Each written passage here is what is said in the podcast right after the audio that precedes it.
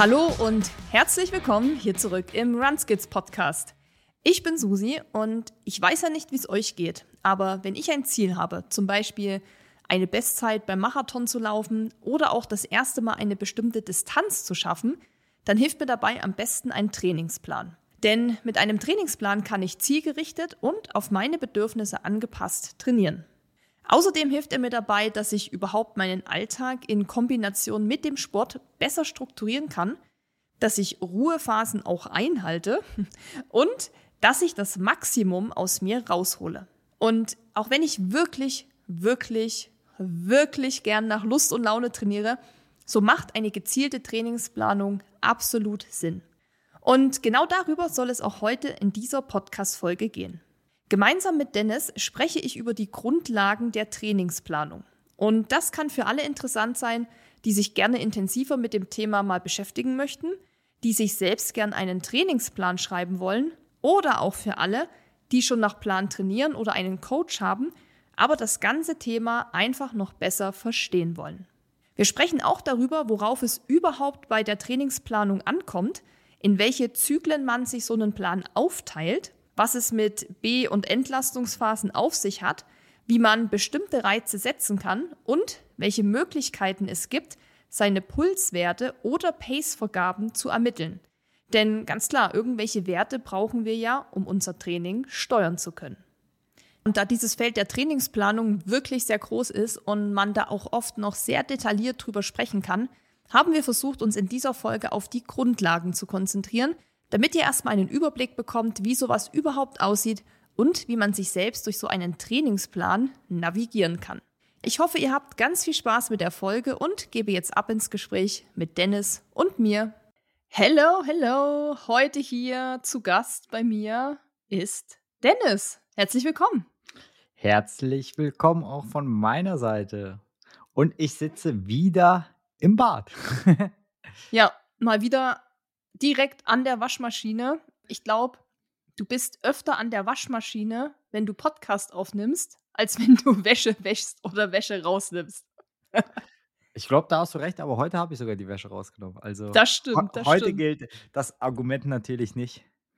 Das stimmt, da muss ich dich in Schutz nehmen. Du hast vorhin die Wäsche rausgenommen, weil nämlich dein Koffer nach wie vielen Wochen endlich vom Flughafen nach Hause gekommen ist? Nach 41 Tagen, genau. Fast sechs Wochen. Ja, das ist einfach nur krass. Also kurz zur Info für euch. Dennis war ja Ende November zwei Wochen im Trainingslager auf Fuerteventura. Und er kam zurück und dann war dieses Schneechaos und in München ging es drunter und drüber. Und Dennis Koffer kam nicht. Und ja, jetzt nach 41 Tagen kam heute, oh Wunder, plötzlich der Koffer. Es klingelte und Dennis steht plötzlich mit dem Koffer da. Und ich so, ja, komm, verarsch mich nicht, das ist doch niemals der Koffer. Da mussten wir erstmal zwei Ladungen Wäsche waschen. Dr. Beckmann, Geruchsentferner, musste ran, weil die Sachen waren ja dann auch dementsprechend 41 Tage in diesem Koffer. Gut, dass man Podcasts nicht riechen kann, sag ich mal. Ja, aber so, so schlimm riecht es hier auch nicht. Also ist alles frisch gewaschen und ähm, ich glaube, wir können auf jeden Fall durchstarten. Nur das nächste Mal, Susi, möchte ich, dass du dich immer fragst, Dennis, wo erreiche ich dich heute? Aus einem bekannten Podcast. Und dann sage ich äh, immer, aus dem Badezimmer. Dennis, wo erreiche ich dich heute? Susi, wie immer aus dem Badezimmer. Hm, und was ist dann die nächste Frage? Also kommt dann was zurück wie, wo erreiche ich dich? Oder? Ja, Susi, wo erreiche ich dich?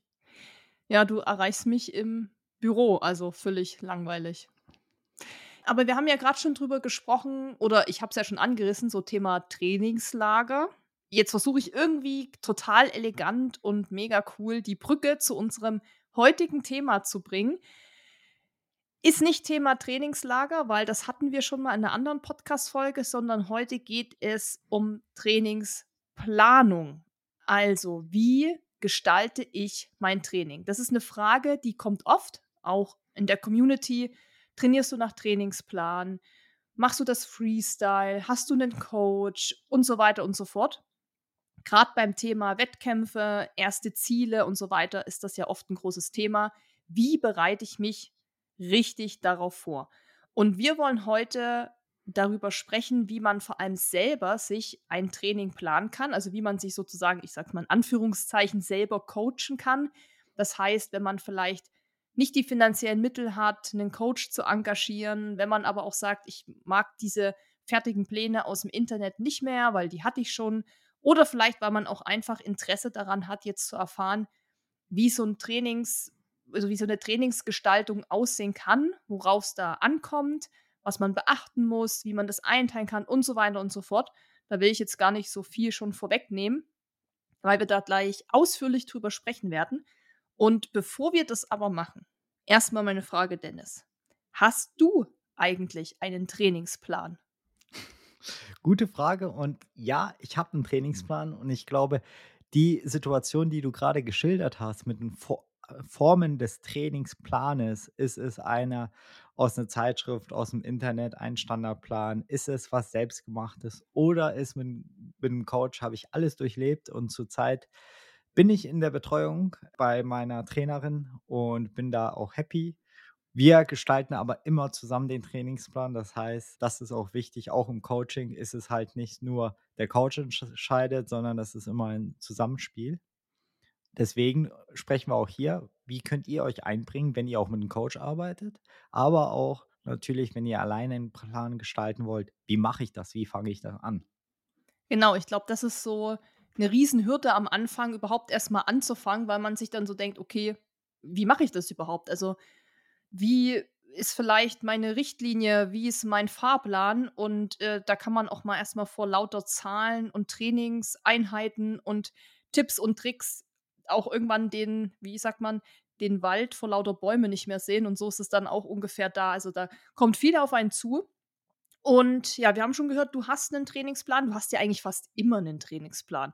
Also, ich kenne dich schon lange, sehr lange. Anfangs hatten wir jetzt beide erstmal keinen, weil wir erstmal angefangen haben, so zu joggen. Und dann haben wir beide Trainingspläne gehabt, äh, von Runners World. Und zwar diese ganz klassischen aus dem Internet, die man sich runterladen kann. Damals tatsächlich alles noch kostenlos. Ich habe gesehen, dass mittlerweile auch die Pläne aus dem Internet mittlerweile ein paar Euro kosten, was ich auch voll okay finde, weil da hat sich natürlich irgendwann mal eine Person auch Gedanken gemacht, wie man das gestalten kann. Und so haben wir ja angefangen, also mit wirklich Runners World Trainingsplan, also Grüße an Runners World. Das war damals echt unser Einstieg und hat uns ja auch geholfen. Also es hat uns überhaupt erstmal geholfen, einen Zugang zu dem Thema zu finden und überhaupt erstmal mit gewissen Trainingsformeln und mit Trainingseinheiten überhaupt in Berührung zu kommen. Also da haben wir das erste Mal, glaube ich, in unserem Leben was von Fahrtspiel gehört, von GA1, von Recom, von Long Run und so. Das kam in diesem Trainingsplan vor. Wir haben es jetzt schon, also zwei Sachen haben wir schon angesprochen. Den Trainingsplan vom Coach, also wie bei dir, du hast eine Trainerin, die dir einen Plan schreibt. Und unser gerade genannter Runners World Trainingsplan, aber was gibt's noch für Arten? Also, was kann ich also, wie kann ich noch Trainingspläne erstellen oder wo kann ich die noch herbekommen? Ja, aber bevor wir da einsteigen, würde ich noch ein klein eine kleine Sache zwischenhaken. Bevor man oder bevor wir auch mit dem Trainingsplan gestartet sind, war erstmal so: Was war denn unsere unser Ziel? Also, wir waren ja nie so: „Ja, jetzt trainieren wir nach Struktur“, sondern irgendwie stand immer ein übergeordnetes Ziel. Bei uns war es damal äh, damals der Hannover Halbmarathon, aber dann das wird für euch auch sein, ist es ein Marathon, ist es ein Halbmarathon, ist es 'n 10 Lauf? Da kommen wir, glaube ich, ein bisschen später mehr dazu. Aber es muss ja auch kein Wettkampf sein. Es kann auch sein, ich möchte mal 10 Kilometer in 60 Minuten laufen in einer bestimmten oder in 6 Monaten oder sowas. Ihr kennt das vielleicht aus dem Berufsleben oder Studium oder Schule, dieses berühmte SMART.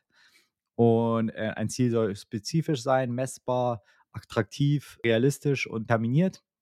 Also, das kann man auch ganz gut beim Laufen anwenden. Und Susi, du hattest schon recht, äh, wir hatten mal die ganz standard individuellen Pläne aus der Runners World, die man Ganz standard individuelle Pläne. Es war Ja, stimmt. es waren Also, nur es waren Standard. genau, es Ja. waren so Standardpläne, die man sich tatsächlich, wenn man gegoogelt hat, Halbmarathon Trainingsplan, kam das, glaube ich, direkt so als erstes Ergebnis. Dein 12-Wochen-Plan zum Halbmarathon und dann gab es noch mal Unterkategorien in überhaupt ankommen ist alles, dann und dann gewisse Zeiten. Und da haben wir uns dann jeweils das rausgesucht, was uns eben taugt. und Genau. haben das dann genommen. Damals war es irgendwie auch ein bisschen so Glück, weil wir haben uns relativ gefunden, welche Zeiten wir laufen wollen. Also, und dann das hat es eigentlich gefunden, weil aber es ist halt risikobehaftet. Also, man könnte sich den Plan sagen: „Okay, ach, Dennis guckt sich 'n Plan an, ach, da steht 2 Stunden 20, versuche ich mal, den zu laufen und nach der zweiten Einheit liege ich krank im Bett und bin enttäuscht.“ Da würde es auch nicht mit realistisch passen. Also, ist dieses ich nehme mir einen Plan für 'ne Zielzeit immer sehr schwierig. Man muss natürlich wissen, was der Status quo ist. Neben diesen Plänen gibt's ja natürlich auf diversen verschiedenen Formen, aber auch natürlich das Coaching an sich. Und dann gibt es noch so ein ich sage mal, viele Coaches bieten das an, so 'n Mittelding. Also, sprich, ich möchte keine Eins-zu-eins-Betreuung, sondern ich möchte schon einen individualisierten Plan für mich erstellt haben über einen Zeitraum X, äh, für einen bet gewissen Betrag. Dann wird das auch mit 'nem Coach zusammen abgesprochen und man erstellt sozusagen 12, 14, 16 Wochen den Plan zusammen. Der Unterschied zwischen so einem Eins-zu-eins-Coaching ist, dass man beim Eins-zu-eins-Coaching hat wirklich, dass wir jede Woche oder jede 2 Wochen, hängt ab, wie das Coach macht, 'ne Betreuung hat, ähm, 'n Kontakt und darüber hinaus ist es viel, viel mehr als nur der Trainingsplan. Also, man kann festhalten, es gibt zum einen die vorgeschriebenen, fertigen Standard-Trainingspläne aus dem Internet auf diversen Plattformen, die man sich dann sozusagen kaufen kann, runterladen kann und dann arbeitet man die einfach so ab. Und dahinter steht aber keine Person, also kein Coach, kein Trainer oder irgendjemand, dem man dann auch mal Fragen stellen kann oder wenn man vielleicht auch mal nicht trainieren konnte, da werden wir später auch noch drüber sprechen, wie wir das handhaben. Also, da kann man sich einfach nie rückversichern und man kann auch nie noch mal nach Hilfe fragen, weil man hat quasi nur diesen Plan aufm Papier oder in seiner App oder wo auch immer. Das gibt's zum einen, dann gibt's natürlich den Coach. Das heißt, ähm, 'ne Trainerin, 'nen Trainer, der dann auf die individuellen Ziele und Wünsche eingeht und darauf basierend auch auf deinen Werten und auf deiner Lei aus deinem Leistungsniveau einen individuellen Plan erstellt. Und dann haben wir noch Nummer 3, was du eben schon meintest, Dennis, dieses, sage mal so, Mischcoaching, nenne ich das jetzt mal. Also, man hat schon so 'ne Art Trainingsplan, aber trotzdem also, so 'ne so 'n vorgefertigten Trainingsplan, aber trotzdem mit 'nem Coach zusammen. Also, da gibt's verschiedene Möglichkeiten. Und Nummer 4 ist natürlich, ich mache das alles selber. Und es gibt sogar 'ne Nummer 5, was mir eingefallen ist, was ich auch mal 'n bisschen probiert, bisschen rumgespielt habe, ist, es gibt auch teilweise Apps, die KI generiert sind und beziehungsweise die App die KI-Apps generieren dir 'n Trainingsplan auch Woche für Woche. Kam ich nicht zurecht, ist, glaube ich, noch nicht ausgereift, aber das könnte man auch so in der Hinterkopf haben. Und wie Susi gesagt, ich gestalte mir 'n Trainingsplan selbst. Genau, und darum soll's ja heute auch mehr oder weniger gehen, um das selber gestalten oder wenn ihr eben mit 'nem Coach zusammenarbeitet, dass ihr vielleicht das alles auch mehr verstehen könnt, was der Trainer euch da aufschreibt. Und es ist ja immer sowieso wichtig zu wissen, warum macht man was? Wieso habe ich jetzt diese Trainingseinheit? Also, ich finde, wenn man das Verständnis entwickelt für bestimmte Dinge, grad im Training, dann ist es auch oft leichter, das umzusetzen. Oder wenn die Einheit mal ausfällt aufgrund von Krankheit oder anderen Terminen und man weiß, was diese Trainingseinheit bewirken soll, dann ist es auch leichter für einen einzuschätzen: „Okay, kann ich das jetzt einfach mal so nachholen? Kann ich jetzt 'nen Doppeltrainingstag machen? Sollte ich das lieber verschieben?“ Und ich glaube, das kann schon sehr hilfreich sein, um dann auch wiederum vorzubeugen, sich zum Beispiel zu verletzen, also, nicht zu verletzen in dem Fall oder ins Übertraining zu geraten oder zu stagnieren oder frustriert zu sein. Also, ich glaube einfach, das Wissen darüber ist immer wertvoll, egal was ihr macht. Und ich würde sagen, lass uns jetzt einfach mal loslegen und wir gehen jetzt mal so direkt in die Trainingsplanung rein, okay?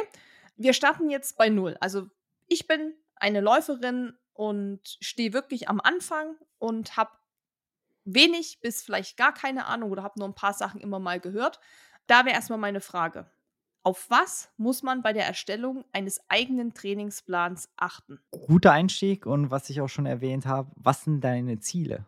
Das ist halt wichtig. Was ist zum Beispiel dein wenn wir in Wettkampfform reden, was ist dein A-Wettkampf?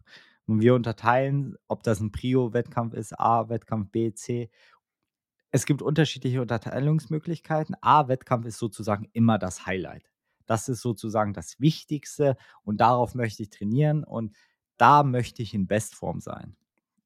Also zum Beispiel wie bei dir Ironman Frankfurt oder Hamburg und bei mir Eiger Ultra Trail 250. Genau. Wäre dann das Highlight und das ist dann sozusagen der A-Wettkampf. Korrekt. Und es, sag, es muss nicht immer nur ein Highlight im Jahr sein. Beim Läufer kann es ruhig zwei sein. Das ist also kein Problem, dass man sozusagen seine Saison aufteilt in ein Frühjahr und ein Herbst. Also sprich, im Frühjahr laufe ich den Hamburg-Marathon und im Herbst laufe ich den Berlin-Marathon. Das ist sozusagen unser A-Wettkampf und darum, darum bauen wir alles Restliche auf.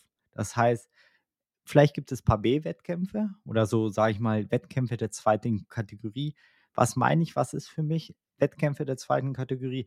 Das sind Wettkämpfe, die zum einem Zielwettkampf heranführen. Also es kann ein Halbmarathon sein, das kann ein 10-Kilometer-Lauf sein. Was soll das bringen? Das soll auf jeden Fall so eine Art kleinen Testwettkampf sein und auch ein bisschen simulieren. Den großen Tag in Anführungszeichen. Das Highlight soll es simulieren.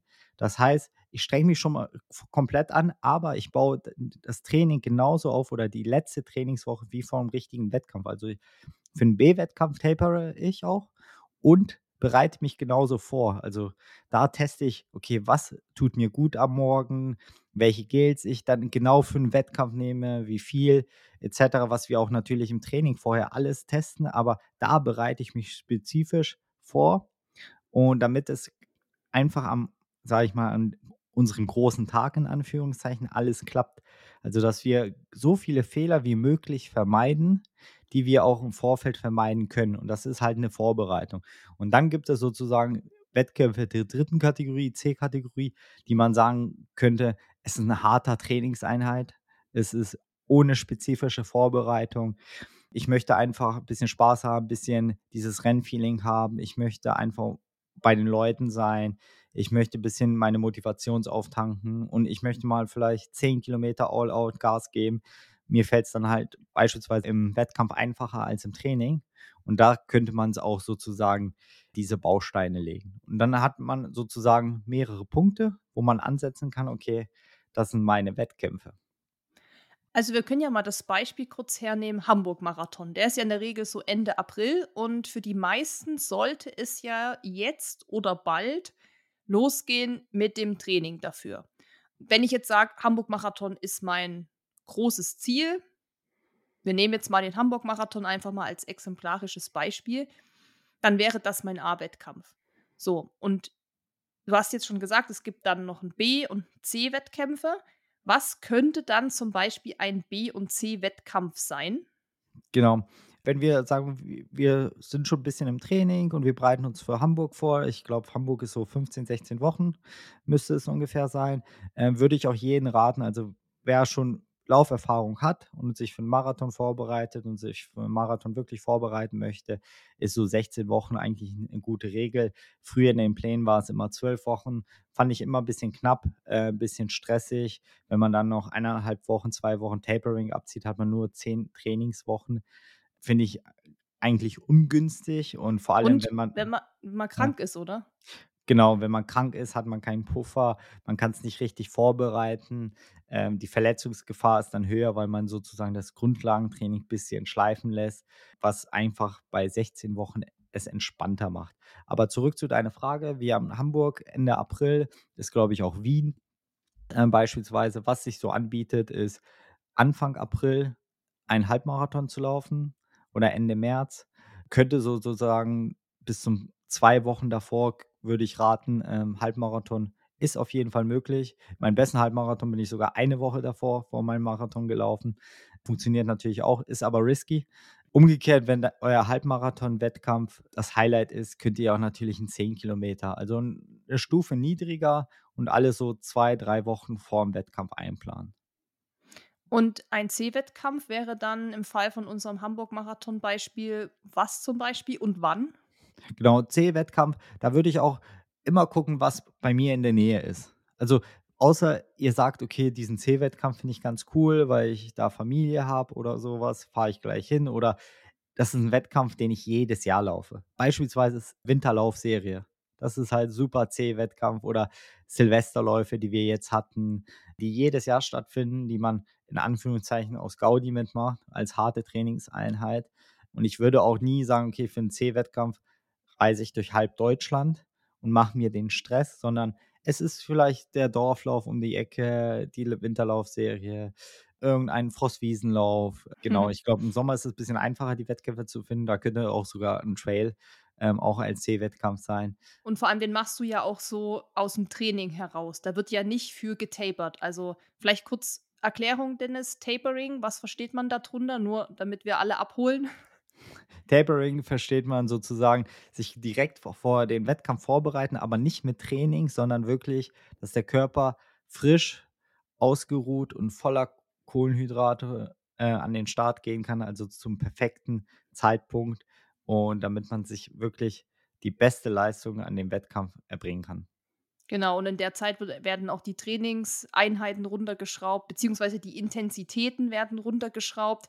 Also, dann läuft man dann das haben wahrscheinlich die meisten schon mal gehört, von 'nem Marathon, Hamburg-Marathon, nicht 3 Tage vorher noch 'n 30 Kilometer Tempo-Run oder so. Da geht's dann wirklich darum, sich auszuruhen, die Speicher aufzufüllen, viel zu trinken, viel zu schlafen, noch 'n paar Aktivierungen zu machen. Aber was man bis dahin nicht trainiert hat, holt man da in der Zeit eben auch nicht auf. Ich glaube, wenn man jetzt 'nen C-Wettkampf macht, dann macht man den ja aus'm Training heraus. Genau. Also für C-Wettkampf, äh, da fehlt auch die Zeit zum Tapern. Wenn wir das wirklich für jeden C-Wettkampf machen würden und sagen: „Okay, anstatt eine Woche tapern wir nur 5 Tage“, dennoch sind das dann auch verlorene Trainingstage. Und es ist doch schön, ein bisschen ermüdet in den Wettkampf reinzugehen und sagen: „Hey, das ist ein harter Trainingswettkampf.“ Wichtig ist zu wissen, auch so motivational, dass man sagt, für so 'n C-Wettkampf, es muss nicht die Bestzeit fallen. Also, ein C-Wettkampf ist nie so hier muss eine Bestzeit fallen. Auch wenn ich sage: „Okay, das ist mein Ziel ist Halbmarathon und ähm, oder Halbmarathon und oder Marathon, dementsprechend 'n C-Wettkampf ist 'n 5 oder 'n 10 Kilometer-Lauf.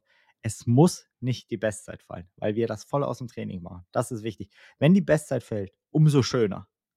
Aber wirklich im Kopf reingehen: „Hey, ich mache das als harte Trainingseinheit.“ Ja, ich habe das auch oft genutzt, um einfach so Gele zu testen oder Schuhe, die man sich vielleicht gekauft hat, die man unbedingt für den Marathon nutzen will oder andere Klamotten oder die Uhr. Also, da gibt's ja so viele Sachen, die man testen kann oder auch mal verschiedene Witterungsbedingungen. Also, grad wenn ich jetzt du hast schon den Frostwiesenlauf angesprochen, den hatten wir in der letzten Podcast-Folge mit Aidin, als es um Races für 2024 ging, auch nämlich mal mit genannt, weil der echt ganz nett ist und das ist wirklich 'n super Lauf, wo man sich mal vorbereiten kann. Und da kann man auch mal 30 Kilometer laufen, da kann man so 'n Long Run quasi in einem Wettkampf integrieren und kann da gleich alles testen und hat so 'n bisschen die Wettkampfbedingungen.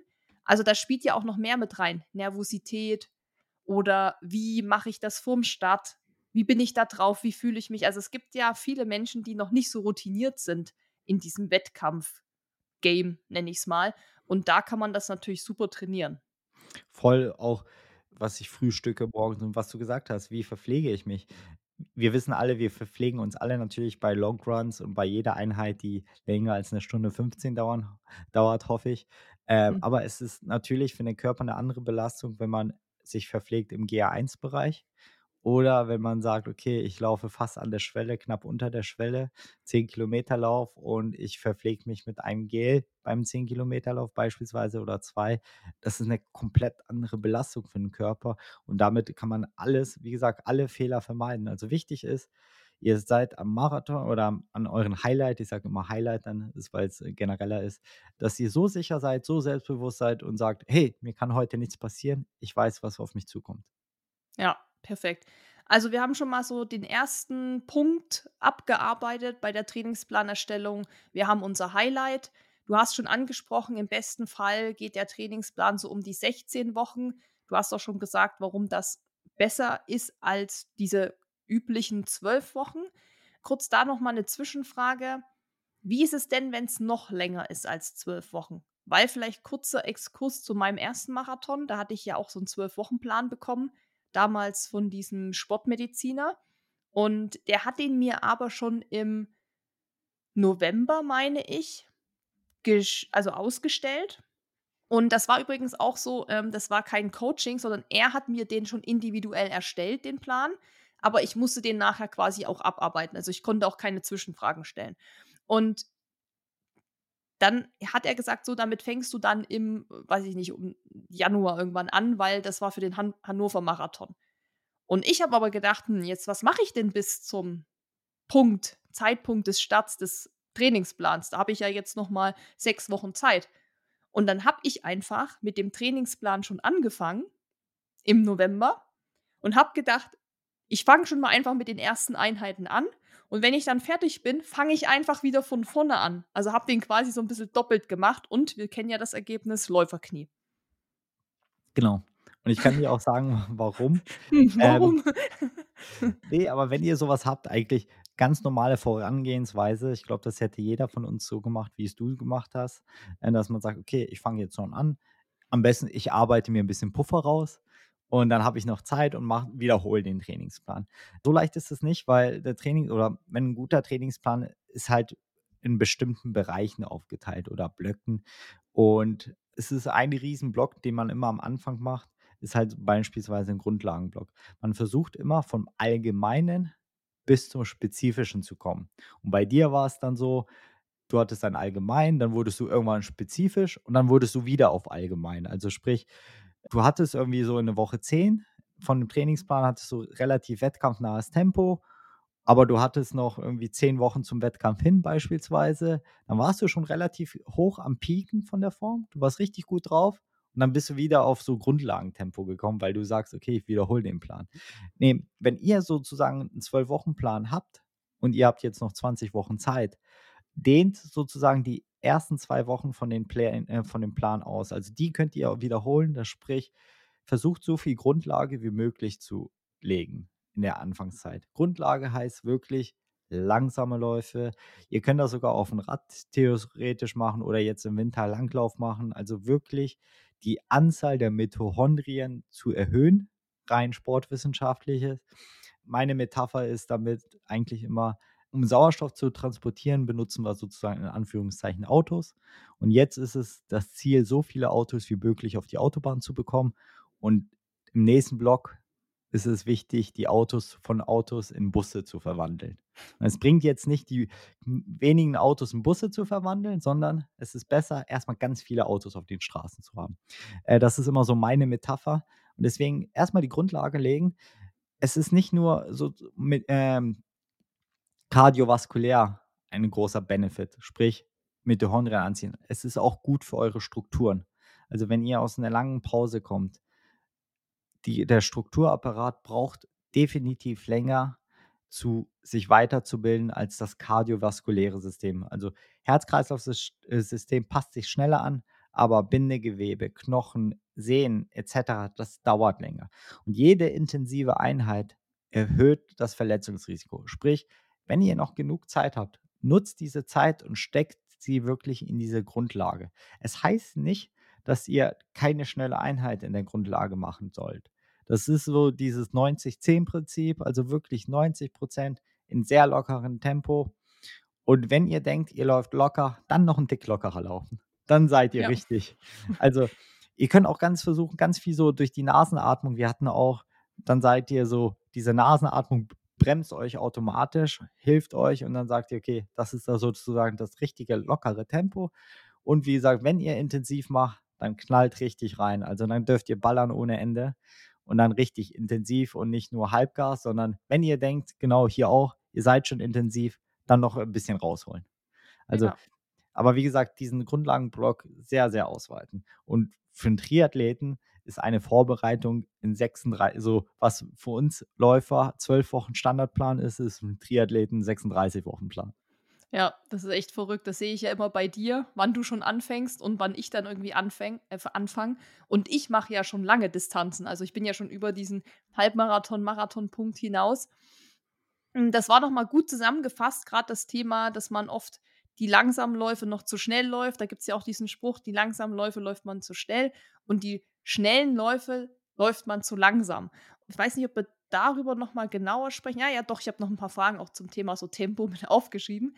Hm, aber lass uns nochmal bei der Trainingsplanung bleiben. Also wir haben unser Ziel unser Highlight. Wir haben unsere B-Wettkämpfe, C-Wettkämpfe, die uns sozusagen dahin führen, dass nachher an dem großen Tag auch alles klappt. Und wir wissen jetzt ungefähr, wie viel Zeit wir einplanen müssen. Das ist natürlich auch immer noch mal individuell und das hängt bestimmt auch von jeder Person anders ab. Was habe ich für einen Job? Habe ich Kinder? Habe ich andere Verpflichtungen? Schreibe ich gerade noch meinen Doktor oder so? Aber ich glaube, das ist schon mal eine gute Richtlinie. Lieber ein bisschen mehr als zwölf, zwölf Wochen einplanen, um eben so Eventualitäten abdecken zu können. Und ja, dann noch eine ganz wichtige Sache, die wir, glaube ich, mit einplanen müssen, wenn wir uns an die Erstellung des Trainingsplans setzen, ist das Thema, glaube ich, Status quo und aktueller Leistungsstand. Definitiv. Und bevor ihr sozusagen noch ein Tick noch ein davor, was Susi schon ein bisschen angedeutet hat, ist natürlich, wir sind nicht alle Vollblut-Profis, Sportler. Vielleicht haben wir ein paar Profi-Zuhörer, dann nehme ich euch hier raus. Aber wichtig ist, wenn ihr Urlaube habt oder wirklich, ihr habt ein, ein spannendes Projekt auf Arbeit und könnt in diesem Zeitraum, wie bei, wie bei mir in SAP Go Live, könnt ihr nicht so Vollgas trainieren. Tragt das ruhig in den Trainingsplan ein, berücksichtigt das, weil das Training funktioniert nur, sich zu erschöpfen und sich auszuruhen. Und da kann man dementsprechend das Training so legen, wie man es legen möchte oder wie man es legen kann.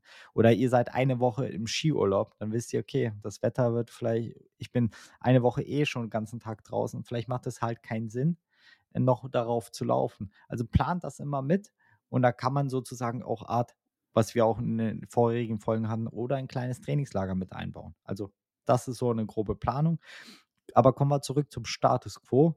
Das ist natürlich immer ein sehr, sehr wichtiges Thema. Da stellt sich auch die Frage, wie wollt ihr trainieren? Also es gibt ja verschiedene Trainingsmethoden oder beziehungsweise Ansätze, dass man sagt, okay, ich trainiere nach Pace. Ich trainiere nach Herzfrequenz oder ich trainiere so nach Gefühl. Das sind so die drei, sage ich mal, Standardmesswerte. Keine davon ist die richtige. Es gibt keine, die einzig wahre. Umso mehr äh, Messwerte man hat, umso schöner ist es. Es gibt ja noch das Watt-Messsystem, man kann auch mit Laktat arbeiten, da wird es noch ein bisschen sportwissenschaftlicher. Aber ich sag mal so, für den groben Normalgebrauch äh, sagt man, okay, wir arbeiten mit Pace, äh, mit Herzfrequenz und mit dem Gefühl. Wir können auch ganz einfach mit der Pace anfangen, das ist immer am einfachsten. Wenn ihr schon einen groben Zeitraum habt, oder sage ich mal, ihr seid schon mal einen 10 Kilometer Wettkampf gelaufen. Und ihr wisst, okay, in diesen 10 Kilometer Wettkampf laufe ich in 50 Minuten. Und da gibt es gewisse Arten von Tabellen, die sagen, okay, was ist realistisch, auch von diesen 10 Kilometer Wettkampf eine ähm, Marathon, sage ich, Endzielzeit rauszuholen. Das ist, glaube ich, bei 50 Minuten, müsste ich mal nachschauen, so um die 3 Stunden 55. Dann könnt ihr sagen, okay, der Status quo ist aktuell aktuell Silvesterlauf gelaufen, 10 Kilometer, 50 Minuten. Und dann könnt ihr sagen, okay, vielleicht möchte ich nicht eine 3,55, weil diesen Status quo habe ich jetzt. Ich will vielleicht fünf Minuten schneller sein. Dann sage ich, mein, meine Zielzeit ist 3,50, 3,48 und darauf trainiere ich. Und da leiten wir immer runter ab, okay, für eine 3,48, was für eine Halbmarathonzeit brauche ich, was für eine 10 Kilometer Zeit brauche ich und dann könnt ihr sozusagen eure Tempo anpassen. Also grundsätzlich ganz, ganz grob gesagt. Also es ist wirklich grob, dass man sagt, okay, mein Grundlagenlauf ist Minimum eine Minute langsamer als mein gewünschtes Marathontempo. Also das ist so wirklich so eine Pi mal Daumen Faustregel.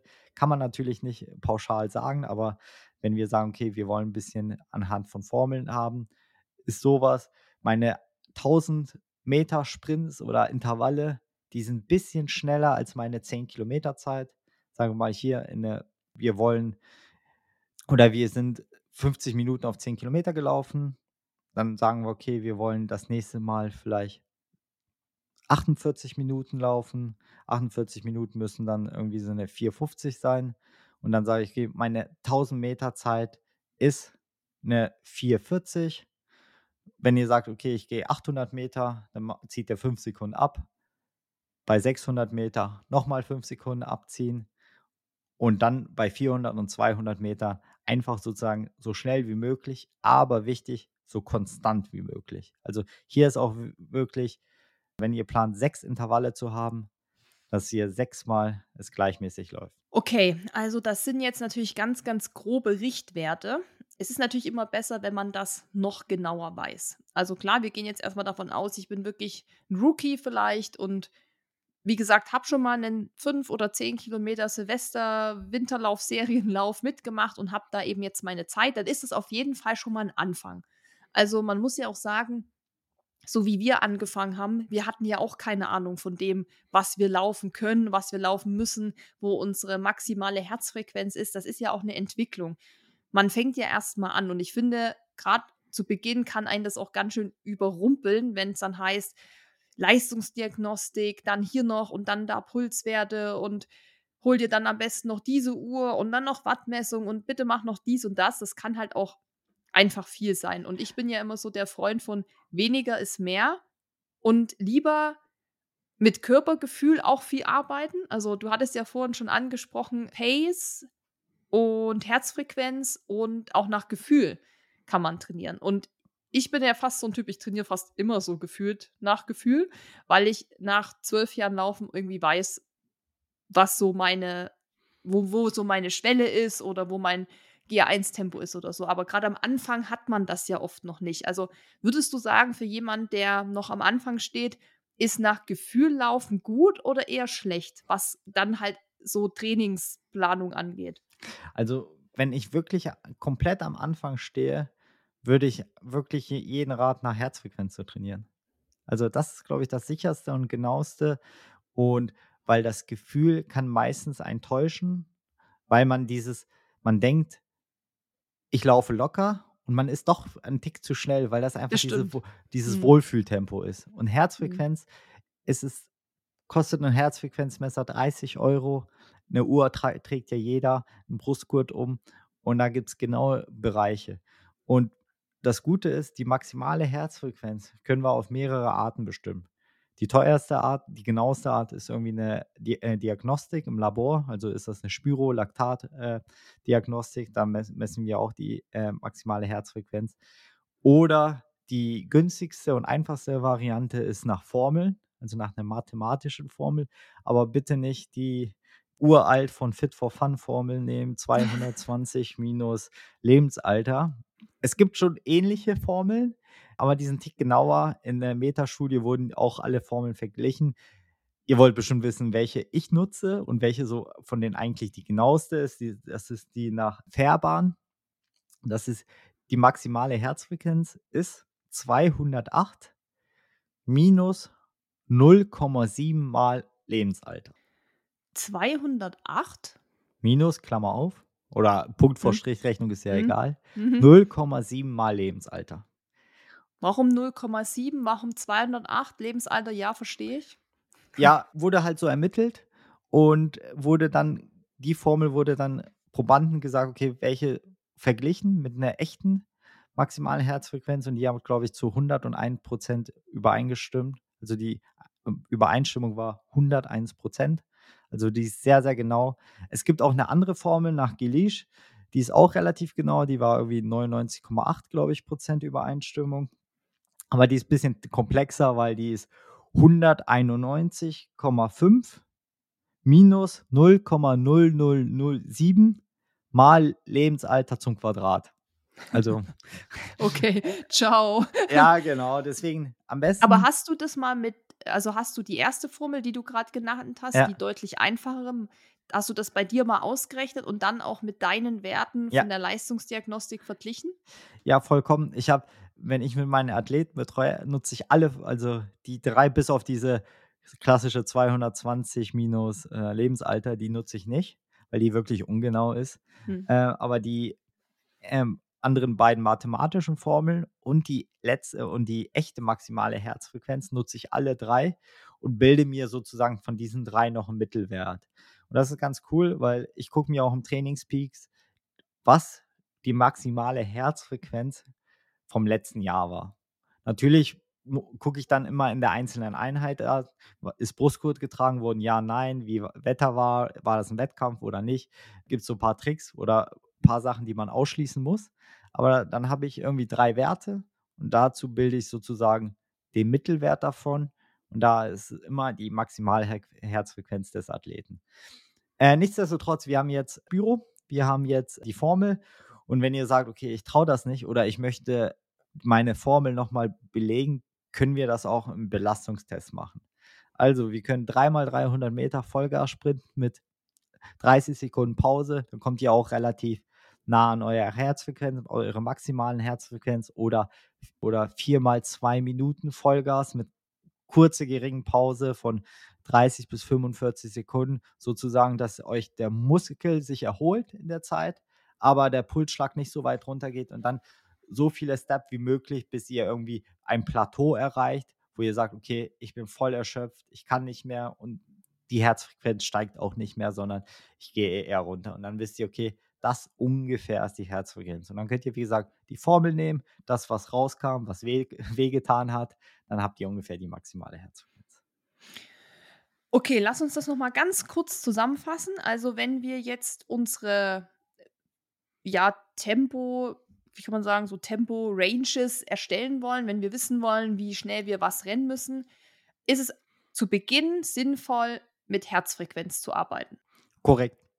Weil aus diesen Herzfrequenz, wir haben eine maximale Herzfrequenz und da gibt es mehrere Zonenmodelle und wir alle gehören, es gibt ja Recom, Grundlagen, Ausdauer, GA2, Tempo, gibt es verschiedene Formen und da gibt es ein Zonenmodell, das gängigste ist das Fünf-Zonen-Modell und das ist wirklich beispielsweise der Recom-Bereich ist bis 63 Prozent der maximalen Herzfrequenz. Punkt. Ja. Vielleicht ist es, ja. Also so, so kann ich quasi, wenn wir bei der Herzfrequenz bleiben, das am besten dann quasi abarbeiten und mir meine Zonen erstellen, meine Bereiche. Ähm, die Herzfrequenz hast du gerade gesagt, nochmal das nur kurz zusammenzufassen, dann kannst du gerne nochmal auf die Zonen kommen. Ähm, die ermittle ich beispielsweise durch diese Testläufe, die du genannt hast wo ich quasi das ganz easy zu Hause machen kann oder auf einer Bahn am besten mit einer Uhr. Pulsgurt ist natürlich immer, oder Brustgurt zum Pulsmessen ist natürlich immer noch mal deutlich besser als Handgelenksmessung. Ähm, Spyro, was haben wir noch? Laktat? Nee, doch. Stufentest würde Stufentest, auch. genau, würde auch gehen. Oder mit deiner Formel. Genau. Also es gibt schon mal ein paar Möglichkeiten, die man machen kann. Man kann ja auch sagen, okay, ich habe nicht das Geld für eine für einen Stufentest oder für eine Leistungsdiagnostik, ich mache mal die Formel, ich nehme die Formel her und ich mache mal diesen kleinen Leistungstest für mich hier auf der Bahn. Und dann kann man ja mal sehen, was kam bei beiden raus. Und wie du sagst, dann gucke ich vielleicht mal, dass ich so einen Mittelwert habe. Aber ich würde vielleicht noch mal mitgeben, sich dann nicht zu so sehr auf diese Zahlen einzuschießen, weil es eben ja nicht wirklich ermittelt worden ist durch eine Leistungsdiagnostik oder eine Spüro. Aber es können, glaube ich, schon ganz gute Richtwerte sein. Genau, es hängt natürlich auch von der Tagesform ab. Also, manche Tage kommt man einfach nicht hoch, aber es ist schon eine sehr, sehr gute Annäherung. Und wichtig ist, wir nehmen es gerade jetzt haben wir den 10. Januar. Bei uns ist es, glaube ich, nachts minus 10 Grad. Ich glaube, in ganz Deutschland ist es kalt. Bin wenn ihr den Podcast hört und bei euch ist es immer noch so kalt ist und ihr und tagsüber auch noch Minusgrade sind, nimmt bitte die ersten Wochen die Formel und dann, wenn es ein bisschen wärmer ist, geht ihr draußen und macht den Belastungstest. Ja. Also so einen kleinen Exkurs hier. Ja, dann habe ich meine, meinen Pulsbereich, meinen Maximalpuls. Und das haben bestimmt auch schon viele gesehen, wenn man Trainingspläne hat, auch die vorgefertigten, dass ich dann quasi sehe, wie du schon gesagt hast, in dieser Zone trainiere ich im 80 Prozent meines Maximalpulsbereiches. Das kannst du jetzt gern noch mal genauer aufschlüsseln. Was gibt es da alles, was ich in meinen Trainingsplan packen kann und vielleicht auch welche Zonen oder welche Bereiche nehmen den größten Anteil ein? Also diese Gewichtung wäre, glaube ich, mhm. auch noch ganz wichtig. Also auch hier vorneweg zu sagen, es ist nichts alles richtig und es ist auch nichts alles falsch. Also ich glaube, in zwei Jahren könnte das, was ich jetzt sage, wieder, wieder äh, widerlegt werden und es gibt neue Trainings-Fancy-Methoden. Also deswegen, ob das jetzt ein Fünf-Zonen-Modell ist, Drei-Zonen-Modell, man muss sich immer hinterfragen, wirklich, wie sind diese Zonen aufgebaut und was ist der Zweck? Äh, das Klassische ist wirklich, oder die gängigste Form ist diese Fünf-Zonen-Modell. Es gibt auch sieben Zonen, aber wir bleiben erstmal bei den fünf Zonen, weil das, glaube ich, am einfachsten handzuhaben ist. Und wir unterteilen die erste Zone in klassisch Rekom-Zone. Also das ist wirklich sehr, sehr, sehr locker. Das ist irgendwie nach einem harten Lauf nochmal 10, 15 Minuten im Rekom-Bereich zu laufen. Äh, das ist so bis zu 63 äh, Prozent der maximalen Herzfrequenz. Dann haben wir den wichtigsten Bereich, das ist den Grundlagenbereich, Grundlagen 1 oder LIT, Low Intensity Training. Der bewegt sich sozusagen von diesen 63, 64 Prozent bis 76, 77 Prozent der maximalen Herzfrequenz. Ganz grob. Dann haben wir den Grundlagenausdauer 2 Bereich oder Tempobereich. Das ist sozusagen der Bereich, wo wir versuchen später unsere Marathon-Zielzeit oder Marathon-Pace sollte ungefähr in diesem oberen GA2-Bereich sein. Der ist sozusagen bis 88 Prozent der Herzfrequenz, maximalen Herzfrequenz natürlich. Darüber hinaus haben wir den Schwellenbereich, Threshold auf Englisch genannt. Der geht bis 93 Prozent der maximalen Herzfrequenz. Das ist der Bereich, wo zu sagen, der Laktatabbau und Aufbau sich die Waage halten, beziehungsweise Aufbau und Abbau. Also sprich, wir bauen so viel Laktat auf, wie wir Laktat abbauen. Also alles wirklich sehr, sehr grob. Wir, wenn wir es genau wissen wollen, brauchen wir eine Spyro oder eine Laktatmessung. Und alles darüber hinaus, also über 93 Prozent, das ist wirklich diesen V2 Max-Bereich. Also das ist Vollgas und weitaus über der Aerobenschwelle. Also wir sind alles im anaeroben Bereich, also alles passiert sozusagen ohne Einfluss von Sauerstoff. Wir, das Laktat steigt an, das Laktat steigt exponentiell stärker an, als wir es abbauen können. Und diesen Bereich können wir auch nicht lange halten. Und je nach, sage ich mal, nach Phase des Trainings sind auch die Trainingsbereiche immer mehr von Bedeutung oder anders von Bedeutung. Grundsätzlich wenn ihr viel im Grundlagenbereich 1 läuft, macht ihr erstmal nichts falsch. Das ist schon mal Punkt A. Das ist der allerwichtigste Bereich.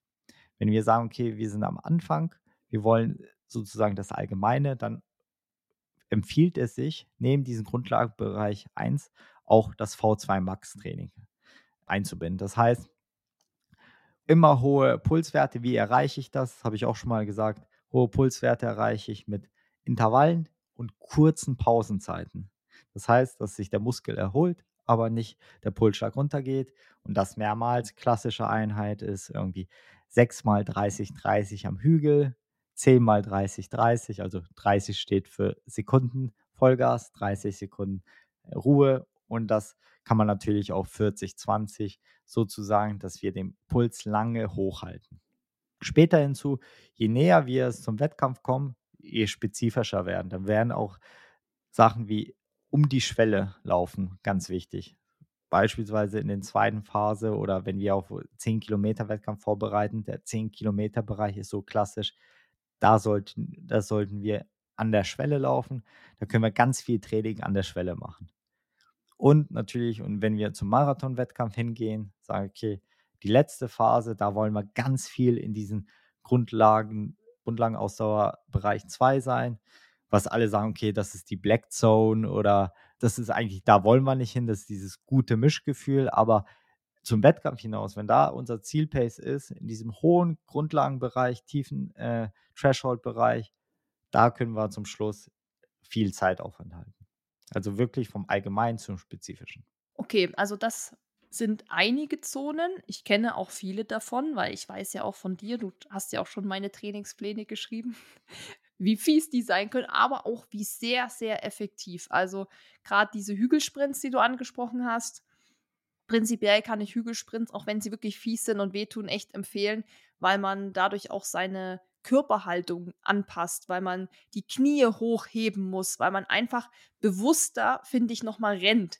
Lass uns nochmal anhand vielleicht unseres Hamburg-Marathon-Beispiels, weil es jetzt auch eben, wie gesagt, okay, wenn die Folge rauskommt, sind wir ja schon wieder Richtung Ende Januar wahrscheinlich. Also da sind dann die meisten wahrscheinlich schon im Training.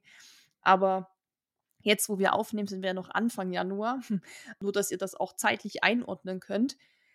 Ähm, lass uns an dem Beispiel jetzt noch mal so grob also, wir müssen jetzt nicht Tag für Tag durchgehen, aber mal so grob einteilen, wann trainiere ich in welchem Bereich und wie viel Prozent nimmt dieses Training ein? Also, du hast ja schon gesagt, Grundlage kann man immer machen. Grundlage geht immer und das nimmt auch den größten Teil in Anspruch.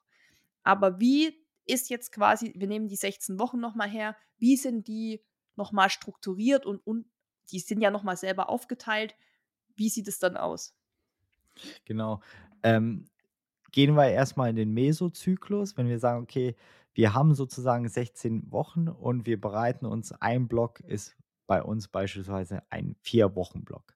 Das heißt, wir haben 3 Wochen 'ne wirklich Belastungswoche und eine Woche als Ruhewoche. Ruhewoche heißt aber nicht, wir machen gar nichts. Ruhewoche heißt entweder, wir nehmen die Intensität raus. Wir bleiben ungefähr gleich bei der, äh, Laufstundenanzahl, also bei der Zeit. Nur wir machen beispielsweise in dieser Ruhewoche nehmen machen wir keine Intervalle oder wir nehmen einfach eine Trainingseinheit oder 2 Trainingseinheiten raus, behalten 'n bisschen die Intensität bei, nur es wird grundsätzlich weniger. Dieses 3-1-Prinzip ist auch sozusagen das gängigste Prinzip, aber für viele funktioniert auch 2-1-Prinzip. Wenn ihr öfters krank seid oder so und ihr wisst nicht warum und bevor ihr wirklich in die nächste Krankheit geratet, dann versucht mal dieses 2-1-Prinzip, weil wichtig ist die Kontinuität beibehalten. Und das habe ich auch mit meinen einigen Athleten von mir ausprobiert, dass dieses 2-1-Prinzip, 2 Belastungswochen da wirklich gut arbeiten und eine Entlastungswoche viel mehr bringt als 'ne 3-1-Woche. Und so könnt ihr es strukturieren. Und dann im Endeffekt, ob das dann 15 Wochen ist, weil's sich perfekt ausgeht, 16 Wochen, ähm, das ist wirklich Feintuning. Okay, das heißt, wir haben 3-1 oder 2-1 sind so, sage ich mal, die gängigsten Methoden, die man anwendet. Und jetzt habe ich meinen 1. Block. Wir ne bleiben mal beim 3-1-Prinzip. Dann mache ich die ersten 3 Wochen was? Genau. Die ersten 3 Wochen wir versuchen sozusagen von der 1. bis zur 3. Woche bisschen Volumen und Intensität zu steigern. Äh, beispielsweise, wir laufen in der 1. Woche insgesamt 4 Stunden. Insgesamt nicht pro Trainingseinheit bitte. Mhm. In der 2. Woche machen wir 4,5 und in der 3. machen wir irgendwie 5,5, 5 Stunden. Und in der Ruhewoche machen wir 3 Stunden. Das ist beispielsweise, dass wir innerhalb dieses Blockes den Höhepunkt auf den 3. Block setzen und auch so Intensitäten. Also, beispielsweise im 1. in der 1. Woche setzen wir nur eine intensive Einheit, in der 2. machen wir vielleicht fangen wir schon mit 2 intensiven Einheiten und der 3. bleibt das auf 2 intensive Einheiten, weil wir die Stundenanzahl erhöhen.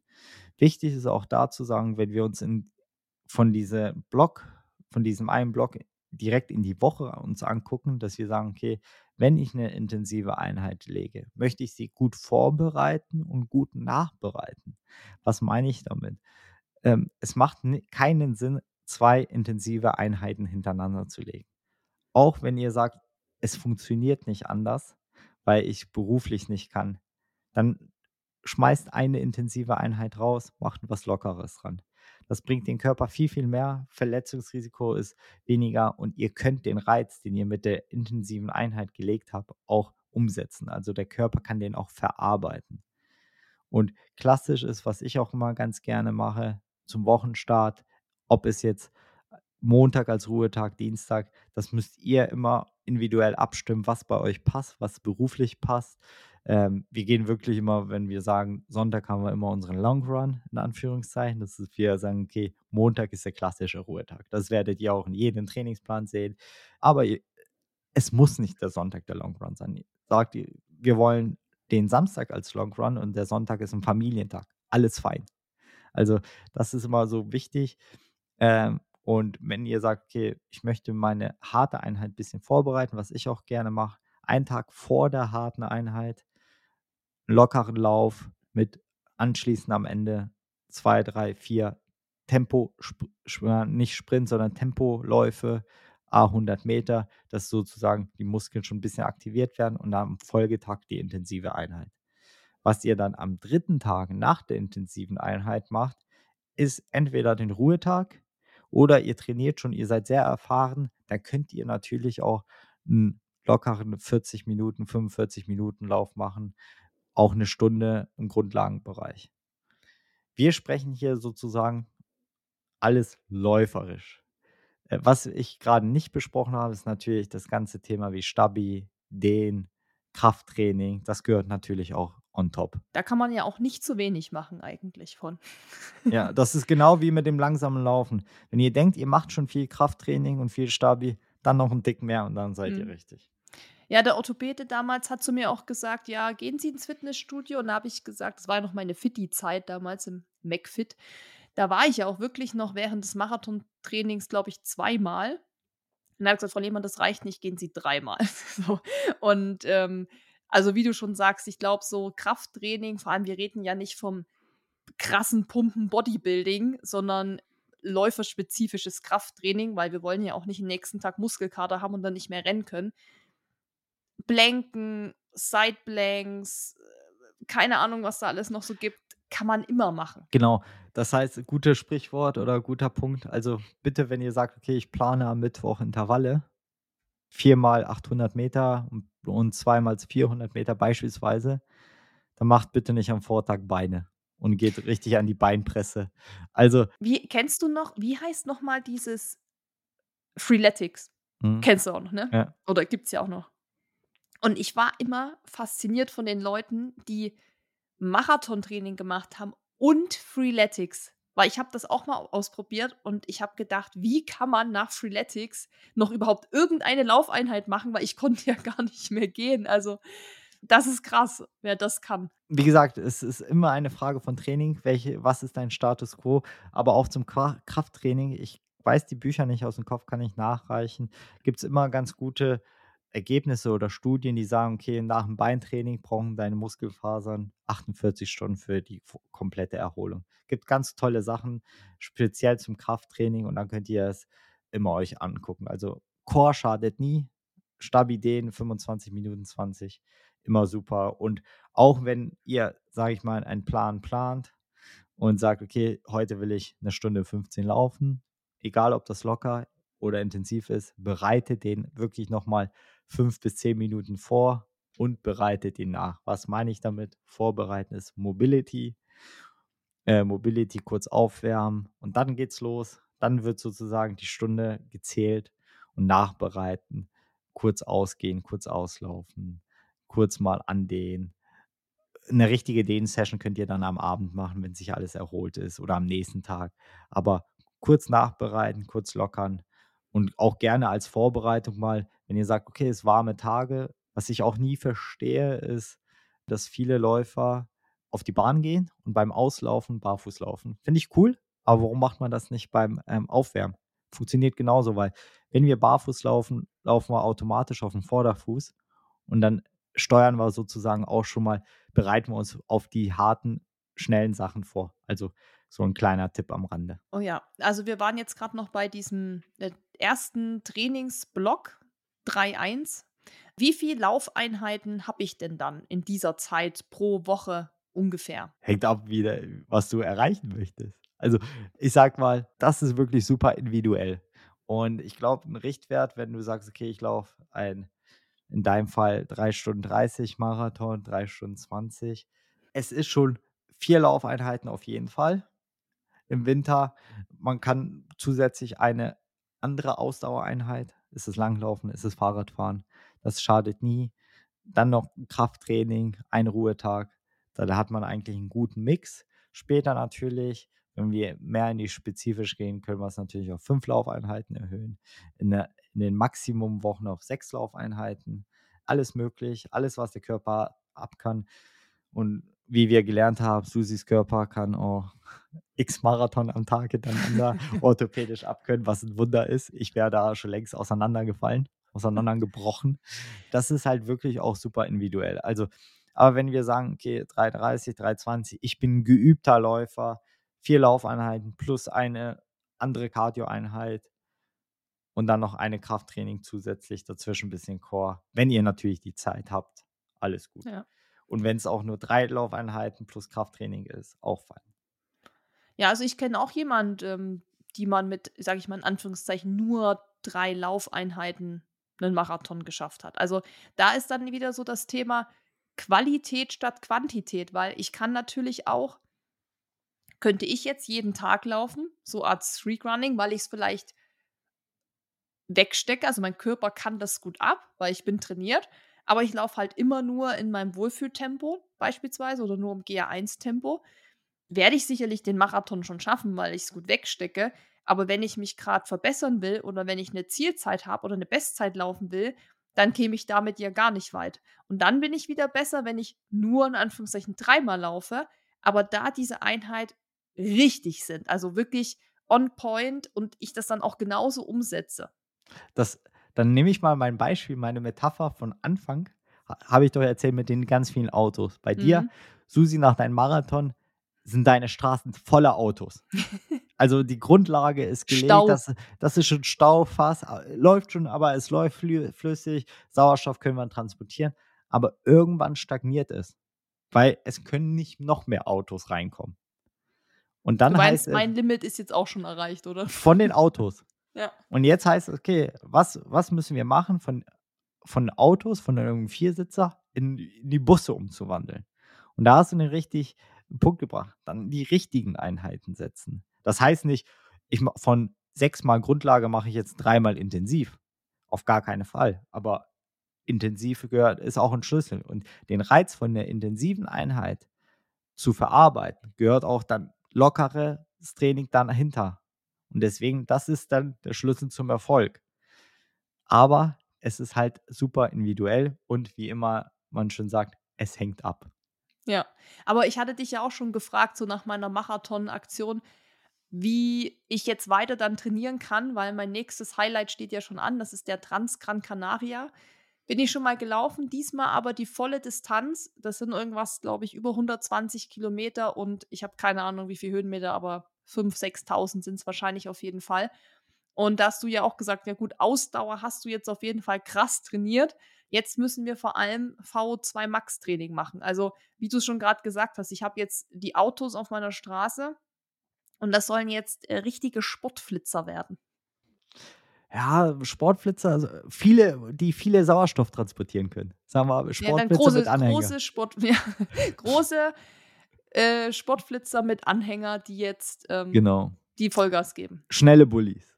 Schnelle Bullies, ja. Getunter Bully bei Pimp My Ride. genau, solche Sachen.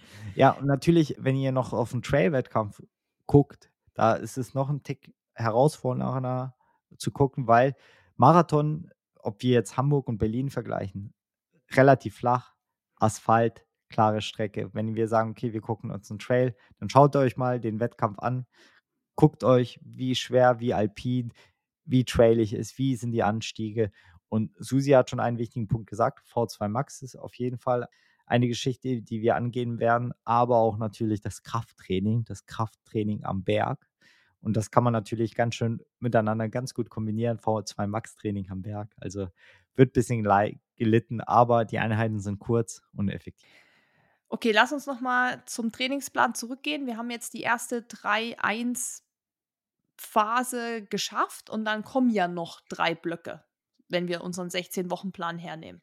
Wie geht es dann weiter? Also bleibe ich bei meinen vier Einheiten, Laufeinheiten plus Kräftigung plus vielleicht noch Radfahren oder Langlauf, was auch immer.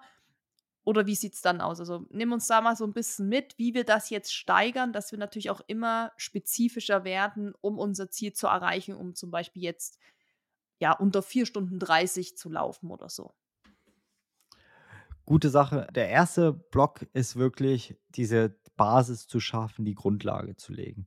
Wenn wir sagen, dann haben wir noch zwölf Wochen und hier können wir schon langsam in die wenn wir sagen, auch in die Longruns rangehen. Und Longrun ist alles, was über 90 Minuten ist. Ist aber auch, wir fangen, wenn wir zwölf Wochen haben, können wir auch relativ kurz anfangen, in Anführungszeichen kurz mit 18 Kilometer, 21, 24. Und dann können wir auch in der Ruhewoche wieder runtergehen und dann können wir es so steigern. Wir können auch mit 20 anfangen.